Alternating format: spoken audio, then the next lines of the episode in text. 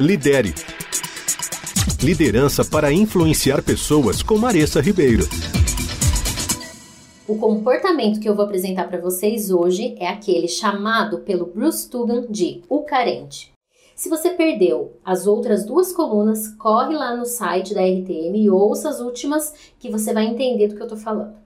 Ao contrário do comportamento porco-espinho que eu já comentei, que não quer atenção, o carente, que está em questão aqui hoje, precisa, deseja ser notado, observado, ouvido e chamado para várias conversas durante o dia.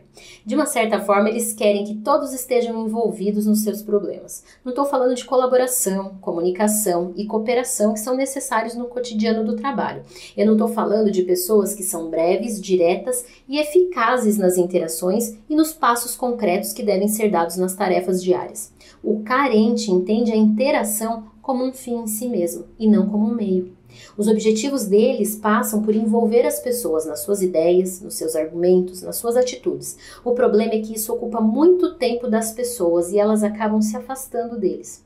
Sabe qual o erro mais comum entre líderes e que você precisa então evitar? A tendência em evitá-los. Isso só vai tornar eles mais carentes. Ao invés de evitá-los, mantenha conversas regulares focadas e individuais. Isso vai fazer com que ele saiba que pode contar com você pelo menos uma vez por semana, por exemplo. Eles necessitam de muito feedback muita orientação. Então você também pode fazer alguns encontros de 15 minutos, três vezes por semana talvez.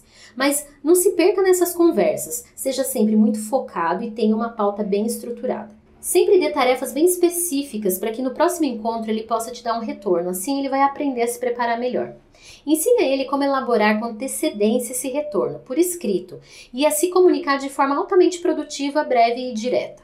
Isso pode o ajudar, inclusive, nas relações com os colegas de trabalho, porque ele vai perceber que interações mais produtivas e eficazes são mais gratificantes do que aquelas que ele costumava ter. O objetivo é sempre ajudá-lo a detectar o comportamento negativo, substituindo de forma prática por condutas mais focadas e eficazes. Lidere. Liderança para influenciar pessoas com Maressa Ribeiro.